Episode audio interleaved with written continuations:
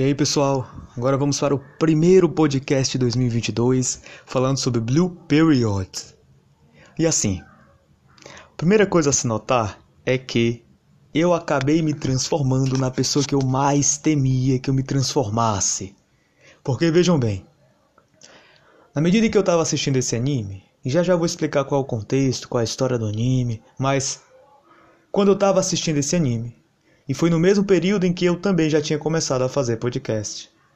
Eu me vi pela primeiríssima vez assistindo e ao mesmo tempo pausando e fazendo anotações. Então abria aqui as, no bloco de notas no celular e começava a anotar algumas reflexões, ou então eu anotava, copiava citações dos personagens, coisa que eu jurei nunca fazer. Porque, como eu já disse, minha questão quando tá assistindo anime, série, é depois de um dia, uma jornada de trabalho, chegar à noite descansar, relaxar. Eu sempre imaginei que fosse duas coisas contraditórias. Então, não tem como ficar deitado, relaxado e pausando e anotando e refletindo e pensando, porra, isso daqui daria um bom podcast. Mas, no fim, eu acabei fazendo, foi um negócio muito natural. E especificamente nesse anime, que muitas coisas me tocaram. Eu senti que ele estava falando comigo. Eu senti que tinha algo próximo, análogo à experiência que eu vivenciei. Da mesma maneira em que eu vendo Dexter, como eu falei no último episódio, coisas que de forma alguma estavam presentes na série, como toda aquela reflexão sobre a filosofia, sobre os gregos, toda aquela porra que eu falei. De forma alguma estava ali presente na série, mas aquilo me suscitou esse gênero de reflexão. Vendo Blue Periods, me suscitou uma reflexão parecida. E ainda estamos aqui na discussão do que é, ou pensando sobre o que seja uma vida filosófica. Uma vida que, de acordo com os gregos, não separa reflexão de prática. Uma vida em que você não bate o ponto. Né? Então, você tinha várias parábolas, sobretudo na, no banquete do Aristóteles, em que, ou do Aristóteles, não, do Platão, em que se conta que o Sócrates às vezes ficava parado dias e dias e dias pensando, né? que ele varava a noite parado num canto, olhando para as estrelas e pensando. Se não me engano é Apolodoro, Apolodoro que faz eh, esse discurso dentro do banquete. Era um rapaz que era afim do Sócrates, é um negócio muito engraçado naquele contexto.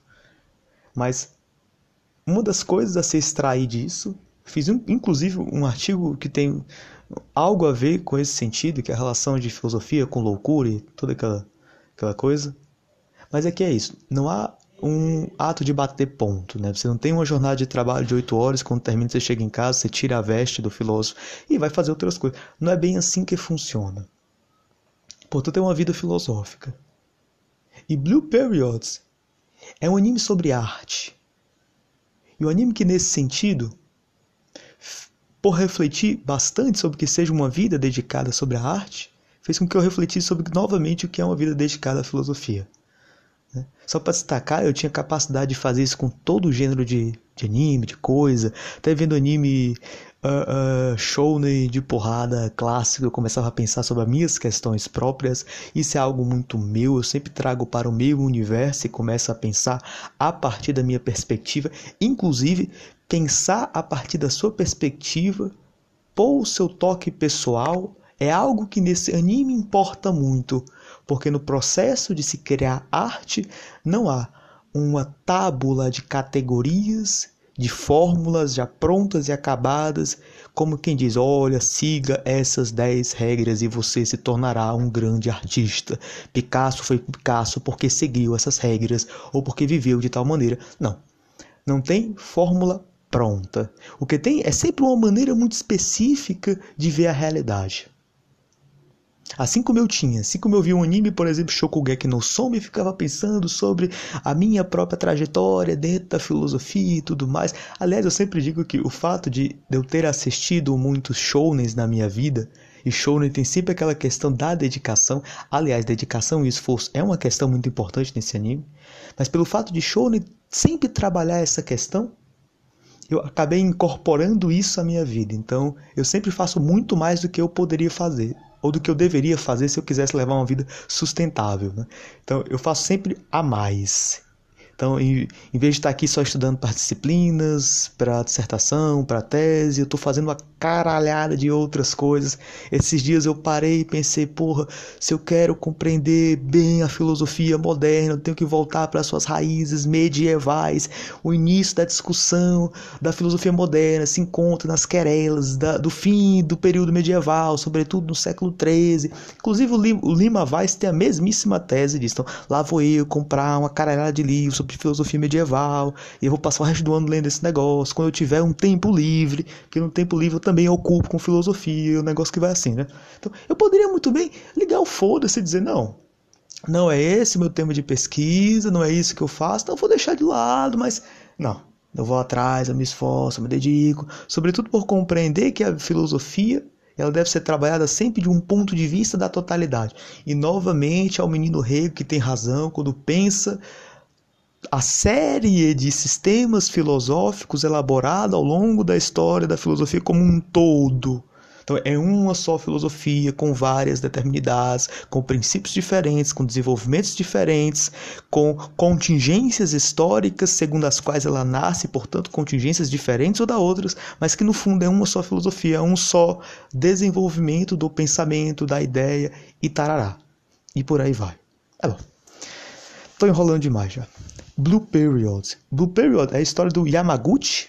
Se eu não me engano, é assim que fala o nome dele. Eu esqueço mesmo. Yamaguchi, que era um rapaz comum, um rapaz no ensino médio que era dedicado, que tinha boas notas, hum, que gostava muito de sair para farrear com seus amigos. Ele era alguém quase que ordinário. Muito embora tivesse uma aparência pro estilo japonês, uma aparência como de punk, né? Tem um cabelo louro, tem muitos piercings, tem eu não diria uma personalidade forte, mas ele tem esse estilo de cool guy, né? Um cara que parece ser muito legal, muito descolado, mas que está relativamente perdido na vida. Parece que ele faz aquilo que faz na figura de estudante, na figura de filho, dentro da, do contexto familiar, na figura de amigo, entre os seus amigos com que ele passa a noite farreando. Parece que ele faz o que tem de fazer porque dizem que isso é o que a pessoa normal faz. Mas já no início, parece que aquilo não basta para ele. Parece que é uma certa. Ele se sente ghost, né? ele se sente um pouco já deslocado como se a vida não fosse, não pudesse ser só isso. E a grande questão desse anime é quando ele, pelo puro acaso, encontra pessoas que fazem parte do grupo de arte da escola, né? porque na escola japonesa tem sempre isso, são atividades extracurriculares das, do, do mais, dos mais variados tipos, um desses era o grupo de arte. Quando ele, a primeira vez com que ele se confronta com esse grupo de arte é de uma postura de distância como que frescando com aquelas pessoas, ignorando elas, ou então ah, perguntando, sim, o que, que a arte vai te trazer, né? O que, que você vai conseguir sobreviver com a arte? Por que, que você faz esse negócio? É um negócio tão estranho. Até que ele olha a obra de arte de uma pessoa específica, que é uma espécie de senpai para ele, muito embora essa pessoa suma no resto do anime porque ela se forma, vai para a universidade, ele fica sozinho. E ele vê essa pessoa pintando. Era uma pessoa muito. E uma garota muito pequena, uma garota que, em termos de aparência, não tem absolutamente nada de especial. Não tem a aparência de cool guy que ele tem, não tem aquela aparência que se destaca na multidão. Mas é uma pessoa muito pequena e que está de frente a uma tela de arte muito grande. E ela está pintando. E parece que naquele ato de pintar, naquele ato de se relacionar com um quadro em branco e começar a dar formas, começar a dar cores, tem algo de divino nessa tarefa. É como e é um contraste muito interessante, não só em termos de imagem, porque é uma garota muito pequena que está abaixada, assim, quase que de cócoras, tentando se, lutando, se confrontando com a sua única arma é um pincel na mão contra um quadro branco gigantesco. E ela começa a dominar esse quadro. Ela começa a dar forma. Ela começa a se relacionar com algo que é muito superior, não só em termos físicos, mas em termos espirituais. É como se o processo de pintura saísse, permitisse que o indivíduo, por mais ordinário que seja, saia desse plano físico, desse plano imediato e se relacione com algo, digamos assim, metafísico, algo que está para além dessa imediatez. E quando ele percebe o resultado final que aquela garota fez, a obra que ela produziu, é como se aquilo marcasse ele. É como se aquilo. É como se depois daquele evento ele não pudesse ser mais o mesmo.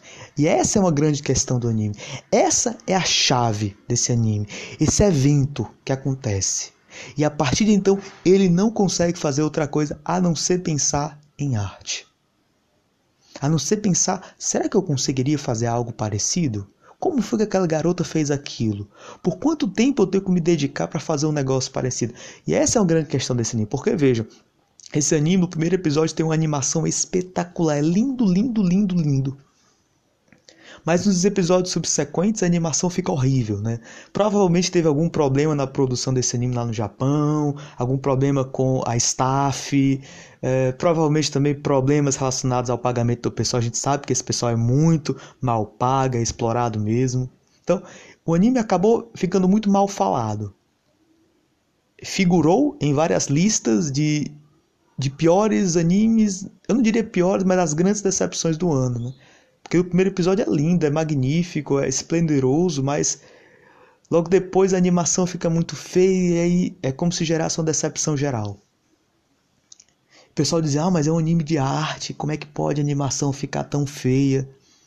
E aí, nesse sentido, eu gostaria de lembrar o seguinte, que me parece que essa, essa crítica é injusta, ah, ficou feio, é uma grande decepção, tarará, tarará. Me parece que esse pessoal não compreendeu bem qual é a pegada da coisa. Ou então, por causa de uma animação mal feita, eles criaram uma trava mental no sentido de já não conseguir se uh, adentrar, experimentar o anime. Porque a, esse anime não é sobre arte. E isso é sempre importante lembrar. Que às vezes as pessoas tendem a confundir isso. Pensam que por um objeto aparecer com frequência, ou então por estar presente no título da coisa, o tema é sobre isso. Por exemplo, eu aprendi a fazer esse gênero de reflexão, naquele método específico que eu já falei, com o meu primeiro orientador na universidade, que foi o meu primeiro mestre, um grande amigo meu. Eu me lembro claramente de uma palestra que ele proferiu sobre The Walking Dead, e a primeira coisa que ele fala é: The Walking Dead não tem absolutamente nada a ver com zumbis. Muito embora zumbi aparecesse o tempo todo, muito embora fosse, entre aspas, o tema da série, muito embora estivesse presente em toda a narrativa da série, na descrição que a série faz dela mesma, que ah, um mundo pós-apocalíptico, cheio de zumbi, tarará, a série não está falando disso. Assim também como vários animes de esporte não estão falando daquele esporte, aquele esporte é só um acessório. Por exemplo, outro anime espetacular nesse sentido é Ping Pong The Animation, o, todo episódio do anime tem cenas de ping-pong. Ping-pong está no título do anime, é Ping-Pong The Animation. Mas o anime não é sobre ping-pong. Ping-pong é absolutamente irrelevante para aquele anime. Assim como nesse anime, a arte é absolutamente irrelevante. Num certo período, eu estava pensando, vendo esse anime, que a questão.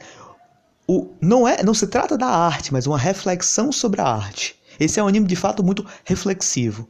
E é esse gênero de anime que mais me interessa, anime que está todo o tempo se perguntando sobre o seu próprio objeto, os, pe os personagens estão se questionando, suas perspectivas, algo que inclusive está presente com muita clareza em Boku no Hero, Boku no Hero Academia. Você tem sempre uma questão em torno do que significa ser herói, e essa questão é sempre trabalhada de diferentes perspectivas, diferentes pontos de vista. Acho que a reflexividade de certos animes, a sensibilidade com que ele trabalha questões mais delicadas, questões mais íntimas, é sem sombra de dúvidas o que mais me atrai nesse gênero de animação. Mas ainda assim, eu diria que não é também uma reflexão sobre a arte. Mas que esse anime diz, de fato, respeito é uma jornada de autodescoberta de autoconhecimento do personagem principal e de todos ao redor dele. Não necessariamente uma jornada de amadurecimento, muito embora sejam coisas parecidas, mas eu insistiria que há aqui uma diferença. Porque amadurecimento ficou muito claro que é o tema daquele outro anime, do Shiroi Suna, que foi o meu preferido do ano passado, tá? Não estou contando o Osama porque o Osama está continuando. Graças a Deus, os episódios que eu vi de Osama são espetaculares. Vai ser o melhor desse ano, muito provavelmente. Do ano, do ano passado foi Shiroi Suna. Mas aqui a questão não é amadurecimento, mas autodescoberta. E me lembrou bastante, e, e está presente em muitos animes, e por, por que, que eu digo que a arte não importa? Porque muitos animes fazem isso a partir de diferentes perspectivas, de diferentes objetos de análise. E são sempre os meus animes favoritos. Eu gosto muito dessa temática também. Por exemplo, tem um anime de um rapaz que é calígrafo, eu acho, aquele rapaz que tem como emprego fazer caligrafia. Caligrafia é muito bonita. Aqui no Brasil isso não faz absolutamente nenhum sentido, mas no Japão isso faz, porque no Japão tem toda aquela estilística própria da escrita, sobretudo de uma escrita mais tradicional, e tem pessoas que se dedicam a isso, fazem isso de profissão. E eu me lembro, tipo, me perdoe, eu não lembro o nome desse anime, mas eu lembro que esse personagem principal já tinha uma certa fama, um certo respeito, mas que em determinado momento da carreira ele empaca. Ele se vê preso, ele não consegue avançar. Ele percebe que ele só está reproduzindo seus trabalhos anteriores, mas ele não está avançando, não está se desenvolvendo. Então, a primeira coisa que ele faz é largar todo o estúdio de produção dele no Japão, na parte da capital, se muda para o interior e começa a tentar se redescobrir. Porque ele entende que à medida em que ele se redescobrir, saber de fato quem ele é e quem ele é após de todo após ter envelhecido, após ter entrado nessa carreira de calígrafo, após ter ganhado uma certa fama e respeito, porque sempre que você ganha fama e respeito, você lida com a expectativa dos outros, então você não sabe mais quem você é e quem você é, é, de acordo com a expectativa dos outros, né? quem você é de acordo com o que os outros querem que você seja. Então, é, tem toda a jornada de autodescoberta do personagem, ele está convencido de que uma vez que ele se conhecer de fato, afastado de todos esses fatores externos, isso vai refletir na arte dele, a arte no caso da escrita, e isso vai torná-lo um melhor profissional. Eu diria que isso é a grande questão de Blue Period. É o personagem que, como toda pessoa no ensino médio, está ali tentando se descobrir, se conhecer. E esse conhecimento de si, ao menos essa é a impressão que o anime me passa, está fundamentalmente atrelado com um acontecimento um acontecimento decisivo, um acontecimento que reorienta todas as coordenadas simbólicas do personagem e faz com que a partir de então a sua vida não seja mais a mesma. Faz com que ele olhe a sua vida de até então e veja como uma vida vazia, como uma vida perdida, mas ele reconstitui essa vida vazia e perdida, reconfigura essa vida como se o que ele tivesse vivido até então fosse um tempo de espera uma espera para que esse acontecimento surgisse. Aliás, muito parecido com toda a questão, a questão cristã em volta do juízo final. É todo um tempo de espera, de perdi... é todo um tempo de perdição e de ausência de sentido que, de repente, não mais que de repente, quando defronte aquele acontecimento do juízo final e da descida de Deus, de Jesus, toda aquela perdição, toda aquela ausência de sentido se reconfiguraria numa espera. E é justamente a espera por esse acontecimento. E é essa espera que vai, a partir de então, dar sentido a tudo aquilo que parecia sem sentido. E para quem estava vivenciando, era de fato sem sentido. Retroativamente é que esse sentido se configura e se faz. E o acontecimento na vida desse personagem, ele ter descoberto a arte. Poderia ser qualquer outra coisa. Se lembrarmos de Hajime no Ippo, o acontecimento daquele anime ele descobriu o boxe. Mas a questão do anime é outra. A questão do Hajime no Ippo é o que significa ser forte. E aqui, a questão de Blue Period, pelo menos do ponto de vista do personagem, aqui estamos ainda na narrativa, estamos lidando com personagens que não existem, é justamente o que significa fazer arte. E na medida que ele se coloca essa questão, ele passa a se enxergar de maneira diferente. Ele finalmente, ou melhor, ele finalmente passa a se enxergar, ele finalmente passa a se questionar quem ele é, e ele começa a enxergar o mundo de maneira diferente. Então, você tem toda essa questão com as cores. O primeiro anime, no primeiro episódio isso é muito forte, é blue, né, a cor azul. Então, você tem essa questão de como ele passa a enxergar a realidade a partir dessa lente azul.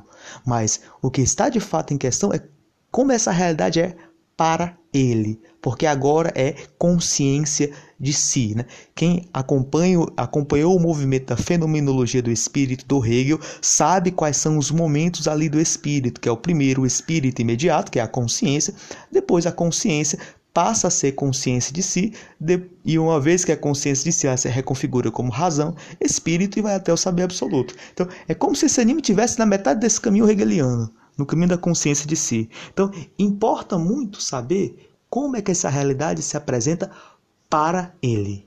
E para ele, num primeiro momento, é aquela claridade, é o azul. Isso é muito importante. E o mais interessante, uma das coisas que mais uh, me tocou no primeiro episódio, eu disse: Ah, esse anime vai ser espetacular. E de fato foi. De fato foi. Foi a partir do momento em que ele descobre que a arte é o negócio que ele quer, que ele passa a se enxergar de forma diferente, que ele passa a dar um sentido à sua vida até então que parecia vazia, só ia para festa, só seguia uh, as tarefas que o professor mandava, tirava as notas excelentes porque ele supostamente deveria ser um aluno bom, mas quando ele de fato descobre aquilo que ele é ou aquilo que ele quer na vida, quando ele passa a ter, desenvolver essa consciência de si, ele percebe que até então ele nunca tiveram uma conversa autêntica com seus amigos. Até que ele decide expor aos seus amigos que ele quer ser um artista, ele mostra uma obra que ele fez para seus amigos, e os amigos pela primeira vez reconhecem ele. A questão do reconhecimento também é muito importante para o desenvolvimento da consciência de si. É na medida é quando os amigos reconhecem e dizem: "Ah, tu quer ser artista? Porra, cara, que legal, isso aqui ficou muito bonito o que tu desenhou, macho. Parabéns".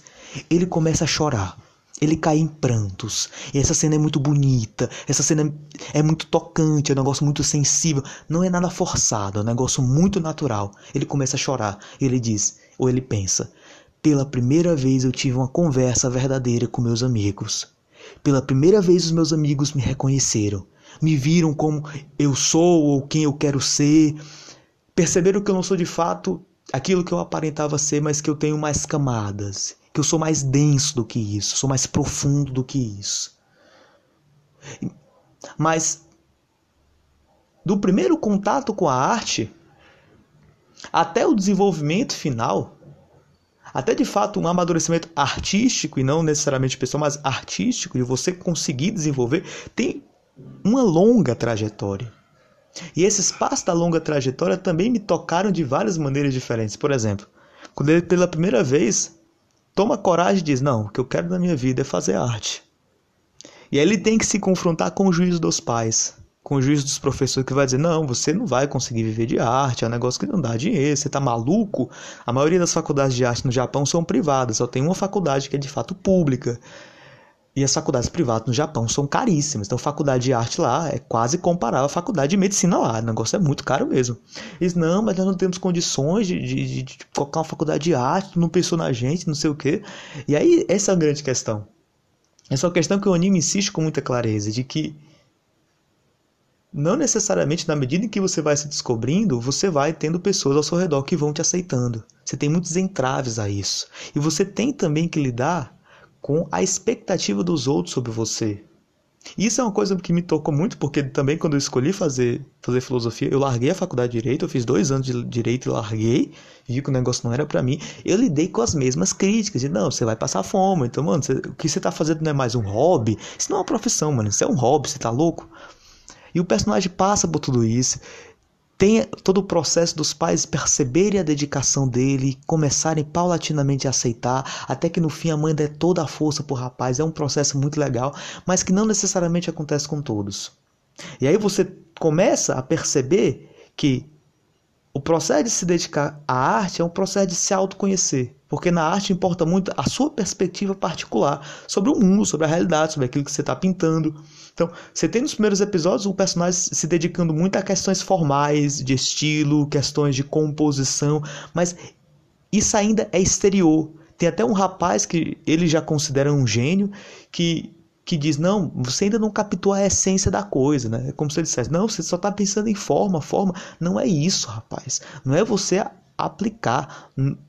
uma fórmula já pronta, num quadro em branco, dizer, bah, fiz arte. Não, não é isso que importa. Veja como a arte muda ao longo da história. As pessoas que fazem sucesso são muito diferentes umas das outras, os quadros são muito diferentes. Então, fazer arte não é aplicar uma fórmula, mas expor um ponto de vista muito particular. Então, importa muito quem você é. À medida que os personagens vão se relacionando e se entre si com a arte, vai sendo exposto esse processo de autodescoberta de cada um. Então, é muito interessante também os outros personagens ao redor do Yamaguchi. Então você tem um personagem que é o personagem que o Yamaguchi olha para ele no primeiro dia de aula de, de um cursinho dedicado à arte e diz: Porra, esse cara é um gênio. Olha que coisa linda que esse rapaz fez. E aí eles começam a ter uma certa relação de amizade, mas é uma relação meio tensa, de rivalidade, em que o rapaz, que o Yamaguchi pensava que era um gênio, olha para o Yamaguchi e diz: Yamaguchi, cara, eu te detesto, eu te odeio. Por quê? Porque você faz parecer ser fácil ser uma pessoa normal. Você faz parecer ser fácil ter amigos, se divertir, ser um cara cool, conseguir conversar com mulheres, conseguir uh, se destacar num grupo. Eu não tenho nada. A única coisa que eu tenho é a arte. Então, não é que eu seja um gênio. Não é que seja fácil para mim. É pelo contrário, por ser muito fácil, muito difícil para mim, coisas que são absolutamente fáceis para as outras pessoas, é que eu tento me dedicar à arte como uma forma de expressar essa dificuldade que eu tenho com respeito àquilo que é normal para as outras pessoas. Então você tem todo esse questionamento, e como eu disse, à medida que você escolhe, seja com uma vida filosófica, uma vida dedicada às artes, você já tem que ter esse certo, uh, esse certo descompasso com respeito ao que se diz normal com respeito àquelas regras implícitas que constituem um universo simbólico.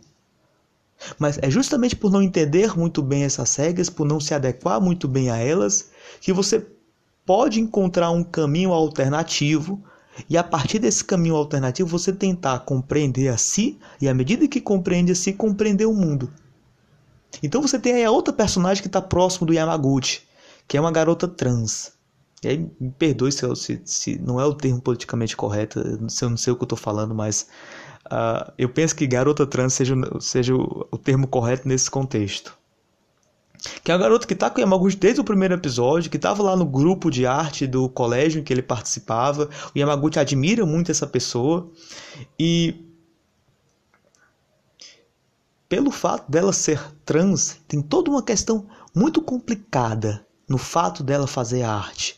Por um lado, ela está tentando corresponder à expectativa da avó, que também era artista, que fazia o curso de arte japonesa, que deu toda a força para essa garota. Mas, por outro lado, você tinha uma família, fora a avó, que é o pai e a mãe, que não aceitava bem quem ela era, que não vinha com muita seriedade aquilo que ela fazia, e ela estava tentando ainda se descobrir, se achar no mundo, saber quem ela era ela tinha muita noção de que o processo artístico era um processo muito doloroso. Então, o reconhecimento entre alunos que fazem arte não é um reconhecimento necessariamente da habilidade, da genialidade, mas é um reconhecimento da dor. Então você sabe a dor de fazer arte, que não é necessariamente a dor da arte em si, mas é a dor de ser diferente. É a dor de não conseguir se enquadrar. É a dor de estar sempre numa relação tensa, com rótulos que dizem que você deve se adequar, que dizem que você é, com de fato aquela pergunta essencial: quem eu sou? Então essa garota tem uma jornada muito interessante. Essa garota larga a faculdade de artes, ela não consegue levar adiante aquilo que em tese deveria ser o sonho dela, mas isso fica muito ambíguo, que parece que de fato ela queria se dedicar a, a design de moda ou algo nesse sentido. Então, era um personagem que o Yamaguchi tinha muito respeito e admiração, e ele vê essa personagem largar a arte porque é um processo muito doloroso.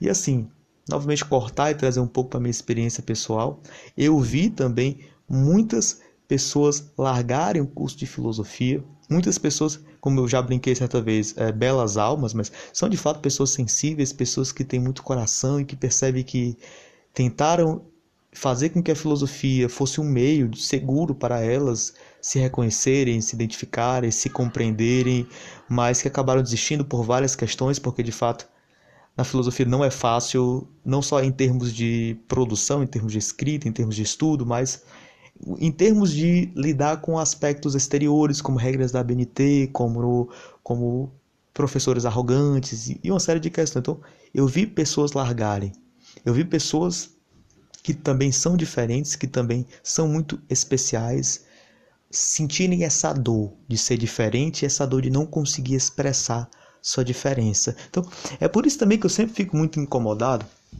com quando eu converso com certas pessoas, e são pessoas que têm uma admiração pelo mundo intelectual, mas uma admiração sempre marcada de uma forte exterioridade.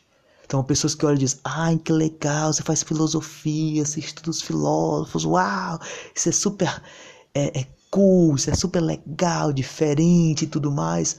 Eu automaticamente não consigo me identificar e me relacionar com uma pessoa dessa. Porque eu, eu sinto que eu só consigo conversar nesse sentido mais profundo, que eu só consigo ter um certo tipo de identificação com uma pessoa que sabe da dor que é fazer filosofia, da dor que é ser diferente que não, não é negócio divertido, não é negócio que vai te trazer felicidade e alegria. Não, não, não, não, não. Pelo contrário, é muito estresse, é muita dor de cabeça. E é o que eu, o que eu disse no, no, no podcast passado. Não é uma coisa que você faz porque é uma profissão, porque é divertido, porque é porque você não tem outro caminho a fazer. É algo que é prévio à sua escolha. Você sempre foi diferente, sempre foi descompassado e tenta e vê a filosofia como uma forma da expressão. Então vê a arte como uma forma de se uh, compreender, compreender por que, que você é diferente, por que, que o mundo é assim. Então, essa galera que tem essa admiração, bom, é melhor ter admiração do que desprezo, de fato, mas que tem essa admiração abstrata pelo mundo intelectual, pelo mundo erudito, e que não percebe a dor que é fazer o que, que eu faço, a, a, a, que aquilo não necessariamente me traz felicidade. Eu, eu já tenho esse essa dificuldade, que as pessoas já me afastam e já não consigo me relacionar. Pois bem, continuar aqui que o negócio está ficando novamente muito, muito longo, eu não queria me, me estender demais. Mas, na medida em que o aluno, na medida em que o Yamaguchi vai se descobrindo, ele vai entendendo coisas sobre ele mesmo que também me tocam, que eu também fiquei, nossa, né? Assim, por exemplo, ele sempre foi uma pessoa insegura, né? Assim, não necessariamente como todo, de fato, todo jovem é uma pessoa insegura, isso é uma coisa muito característica do adolescente, mas ele percebe que todo o esforço que ele tinha no colégio, porque ele sempre tirava muitas notas muito boas, no curso de arte ele sempre era muito esforçado, ele sempre fazia várias obras artísticas para treinar, treinar composição, para treinar a pintura a óleo, treinar é, quadros preto e branco e tarará. Mas que na verdade tudo isso vinha da insegurança dele, vinha dessa tentativa de se adequar à expectativa que os outros tinham sobre ele. Até que de repente ele começa a relacionar essa pergunta por quem ele é com a questão da nudez. Então tem um episódio muito interessante que ele e a garota trans fogem e vão para um hotel muito distante. Nesse hotel tem toda questão. Essa garota expõe todo o problema da vida de, dela para ele. Ele não fazia a menor ideia de que essa garota passava por isso. Tinha dificuldades na família, a família expulsou ela de casa. Ela estava pensando em largar a pintura. Foi um negócio muito tenso, foi um negócio muito impactante. Em tal momento ela propõe: vamos nos pintar nus. Né? Vamos tirar roupa. Esse negócio de dar roupa também é uma metáfora muito interessante com respeito às aparências, com respeito àquilo que não sou, mas que aparento para os outros, que corresponde à expectativa dos outros, com a nudez, né? com quem de fato eu sou. Não à toa são as questões que caíram lá no exame de admissão do rapaz para a universidade, que é, um era fazer um autorretrato, a outra pintar uma modelo nu. Então você tem também autorretrato, quem eu sou, como eu me enxergo, não necessariamente o que de fato eu sou, mas como eu me enxergo. E nesse ato de se enxergar, como também eu me relaciono com a, a visão dos outros, porque isso também é muito importante. Quem você é nunca é um átomo isolado, afastado de tudo e de todos, mas você está sempre em relação e em dependência com essa visão dos outros. Então, é como se fosse sempre uma corda de balanço, uma corda não firme e que você tenta se equilibrar entre a visão do outro e a visão que você tem de si próprio entre uma autenticidade e uma expectativa alheia. A vida é essa eterna dialética entre eu e um outro, e esse outro não necessariamente exterior a mim, mas que também me compõe e me constitui, né? Esse é, je suis un autre, como dizia o poeta, eu sou um outro, isso faz parte de quem eu sou. Então, esse autorretrato implica também um conhecimento dessa relação intersubjetiva e pintar a nudez de outra pessoa é pintar aquilo que ela é nela mesma. Aquilo que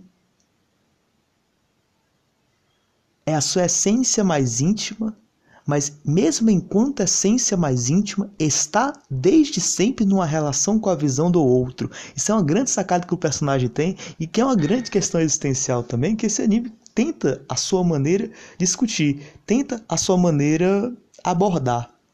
Mas, muito embora seja um anime dedicado a essas questões mais existencialistas, né, de quem eu sou, o que eu quero nessa vida, como é que eu me entendo, como é que eu entendo o mundo, a arte termina desempenhando um papel fundamental, não apenas como um catalisador para essas questões, mas também no próprio fazer artístico, na própria questão do o que significa ser um artista, o que significa fazer uma obra de arte, e também quem faz filosofia, quem tem uma relação autêntica com a filosofia, está a todo momento se perguntando o que, que significa fazer filosofia. Será que eu estou aqui só, uh, só estudando sem nenhum objetivo? Então, será que eu estou só comentando outros filósofos? Então, eu não sou necessariamente um filósofo, eu me formei em filosofia, mas não sou filósofo, eu sou professor de filosofia, mas não sou filósofo. O que é que eu estou fazendo? Estou só comentando, estou só ensinando, estou filosofando por conta própria. Então, é um gênero de reflexão que sempre volta. É muito interessante que o que é a filosofia é uma pergunta que aparece em todos os períodos da história da filosofia por vários filósofos diferentes, por mais que tenhamos aí 2500 anos de tradição, filosófica, de escrita de filósofos, de pensadores, sempre essa questão vem à tona porque não é algo decidido, não é algo definido. Então, o personagem também vem se defrontando com essa questão. O que, é que significa fazer arte? Porque o exame de admissão da universidade pede que ele elabore uma obra artística. Mas para elaborar uma obra artística, ele tem que não só saber o basicão, o beabá, a forma, mas saber de fato o conteúdo, o que é fazer, o que é arte, o que é fazer arte, o que é que significa fazer artista, ou fazer uma obra de arte e ser artista. Novamente a questão do ser. O que é que eu sou? E aí é interessante que a professora do cursinho dele diz: "Olha, você tem que conseguir balancear algumas questões. Né? Você está tentando só reproduzir o trabalho alheio, você está tentando só fazer aplicar uma fórmula exterior que você leu em algum livro, que você acha que é correto, mas não tem ainda a autenticidade, a originalidade. Então ela diz: olha, você tem que saber ser egocêntrico no seu fazer artístico e ao mesmo tempo saber relaxar, saber se divertir. Como quem diz: olha, a nota, a aprovação importa muito pouco. O sucesso, o reconhecimento da obra de arte, ao menos um reconhecimento geral, né? como quem diz, ah, aquela pessoa é um artista, entrou para a história da, da, da arte, vai ser reconhecido, vai ganhar muito dinheiro, isso importa muito pouco, porque a relação autêntica que a pessoa deve ter é com a arte.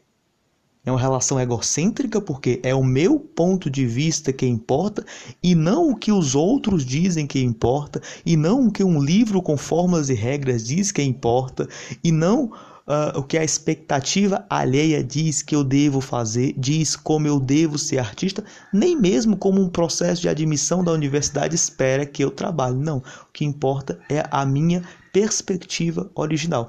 Mas para ter uma perspectiva original, novamente, eu preciso saber quem eu sou, eu preciso saber como eu enxergo a vida.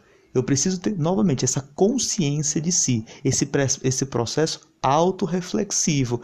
Vai olha o mundo e desse mundo bate de volta com um reflexo num espelho e volta para o personagem principal até que ele entenda que o olhar que ele tem sobre o mundo forma e constrói esse mundo mesmo.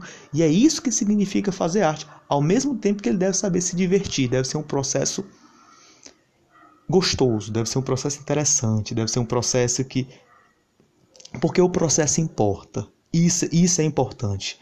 O importante não é só o resultado final, a obra pura e acabada, mas o processo de fazê-la. Até porque este processo estará incluído, estará presente no fim, né? Filosoficamente fala causa sui, causa de si mesmo, causa que está presente no efeito. Não tem separação entre causa e efeito, mas a causa continua atuando no efeito, né? Toda aquela brincadeira do Spinoza de Deus, modos, atributos. Deus continua atuando nos efeitos. Deus continua atuando nos modos, nos atributos, assim como a produção da obra de arte importa porque faz parte do faz parte do resultado final, faz parte do conteúdo final. E isso é muito interessante porque acho que em certo momento do ano passado eu perdi absolutamente todo o prazer do filosofar. Estava fazendo isso como uma atividade rotineira, como um hábito né? Para mim, os hábitos são extremamente importantes. Eu sempre faço as coisas no mesmo horário. Tenho horário para acordar, para dormir, para comer, para estudar, para me exercitar, para gravar podcast. Então, eu tenho sempre esses horários específicos.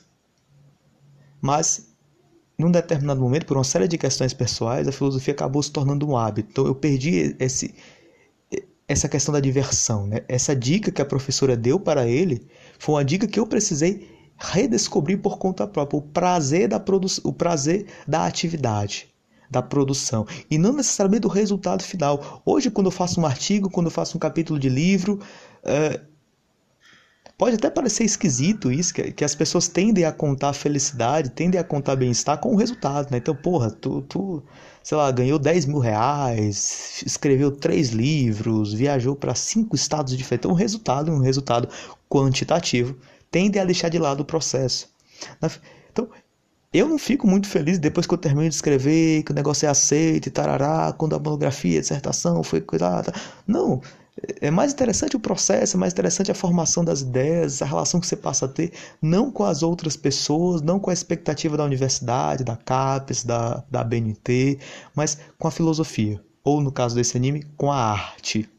É todo um processo também de amadurecimento intelectual para você começar a perceber essas coisas. Eu acho até que esse anil não é tanto sobre amadurecimento e mais sobre autodescoberta, porque ele ainda não estava na universidade. Ele ainda era muito novo. Ele devia ter o quê? 16, 17 anos. É muito novo, ele ainda não tem as armas para se compreender. Né? Eu acho que aquele outro anime, Shiroi Suna, também tem isso. Você tem, você tem um processo de pessoas que já estão entrando na vida adulta. Esse rapaz não entrou ainda. Acho que ele não está capacitado de ter esse olhar maduro e perceber, não, a minha relação é de fato com a arte, a minha relação é de fato com algo superior a mim. O processo importa. Mas você tem o, o início da jornada, você tem o início da descoberta, e isso é muito interessante. Eu consegui me enxergar várias e várias vezes nesse personagem. Aliás, o mais curioso é que, como eu acho que foi só no começo desse ano, no começo do ano passado, eu não, estou acostumado com o ser 2022, para mim ainda estamos em 2021 começo de 2021 eu comecei a ler coisas que não tinham absolutamente nada a ver com a minha pesquisa, com a minha área de estudo, ler por lei. Ler sem obrigação de fazer fichamento, sem obrigação de apresentar um trabalho depois, ler sem, sem sem estar tá pensando, ah, isso aqui é para uma disciplina, então não é. Não, comecei a ler por ler, por curiosidade. Então, assim como eu disse que eu queria estudar esse ano filosofia medieval, tem ninguém me obrigando a fazer isso. Isso é por conta própria, isso é um caminho que eu cheguei é, comigo mesmo, dialogando comigo mesmo e com os filósofos. E ano passado foi um diálogo muito importante que eu comecei a travar com, com Heidegger, até hoje eu tenho esse diálogo com Heidegger. Eu nunca publiquei sobre nada sobre isso, nunca falei disso assim em público com mais propriedade, mas foi uma coisa que despertou em mim. E é interessante porque no que, ano passado eu tive essa relação com dois, um filósofo e um psicanalista que são muito, muito complexos, o pessoal tem medo de chegar perto, que é o Heidegger e o Lacan. Mas o que mais me atraiu nesses dois não era necessariamente a resposta que eles dão às questões. Eu, eu, eu nem me arrisco a dizer se eu concordo ou se eu discordo do Heidegger e do Lacan, porque eu nem sei se eu ainda compreendi esses dois. Mas é muito interessante ver o processo de pensamento deles, ver como eles se levantam questões, como eles tentam responder essas questões. Então você vê o processo acontecendo, você vê a inquietação, a inquietude desses rapazes, e é isso que atrai, é isso que importa.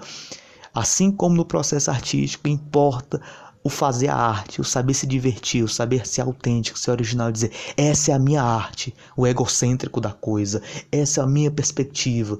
E se essa perspectiva é a da universidade, é a do curso, é a da sociedade que me rodeia, isso importa muito pouco, porque fazer arte, fazer filosofia é saber reconhecer o descompasso, saber aceitar quem você é, saber aceitar essa insegurança, esse descompasso, essa diferença, esse ser gauche na vida e aprender a lidar com isso e aprender a aceitar, aprender a se a não se cobrar tanto no sentido de não se adequar, mas de saber, uh, digamos, vangloriar, de saber respeitar esse ser diferente e não de impor coisas exteriores mas de explicitar uma visão própria e original da vida. Então é isso, gente. Obrigado. Até o próximo podcast.